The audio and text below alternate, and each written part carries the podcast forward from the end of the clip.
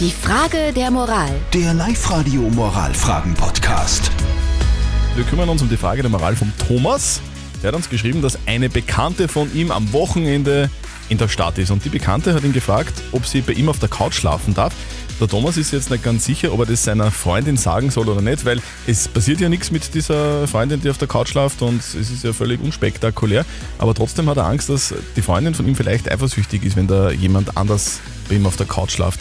Das ist die Frage. Da sind gerade ganz viele Meinungen per WhatsApp reingekommen. Der Max schreibt da zum Beispiel. Also ich verstehe die Aufregung nicht. Bei mir schlafen fast jedes Wochenende Leute. Sogar meine Ex-Freundin schläft manchmal bei mir auf der Couch. Meiner Freundin ist das völlig egal. Ich sag deswegen auch nichts. Und die Daniela hat uns da geschrieben, wo ist denn das Problem bitte? Es dürfen ja Freunde über Nacht be- bleiben. Also bitte sag's ihr einfach. So viel Vertrauen sollte sie schon zu dir haben. Wenn nicht, dann hat sie ein ganz anderes Problem.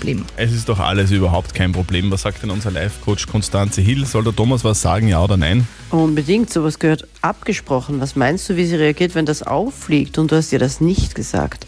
Klares Ja. Also ich weiß nicht, wenn da was auffliegt. Naja, was soll denn auffliegen? Wenn nichts passiert, dann kann Ja, ich eben. sagen, du Spazi, Ja, am oder- oder sag Wochenende einfach bleibt er da. Okay.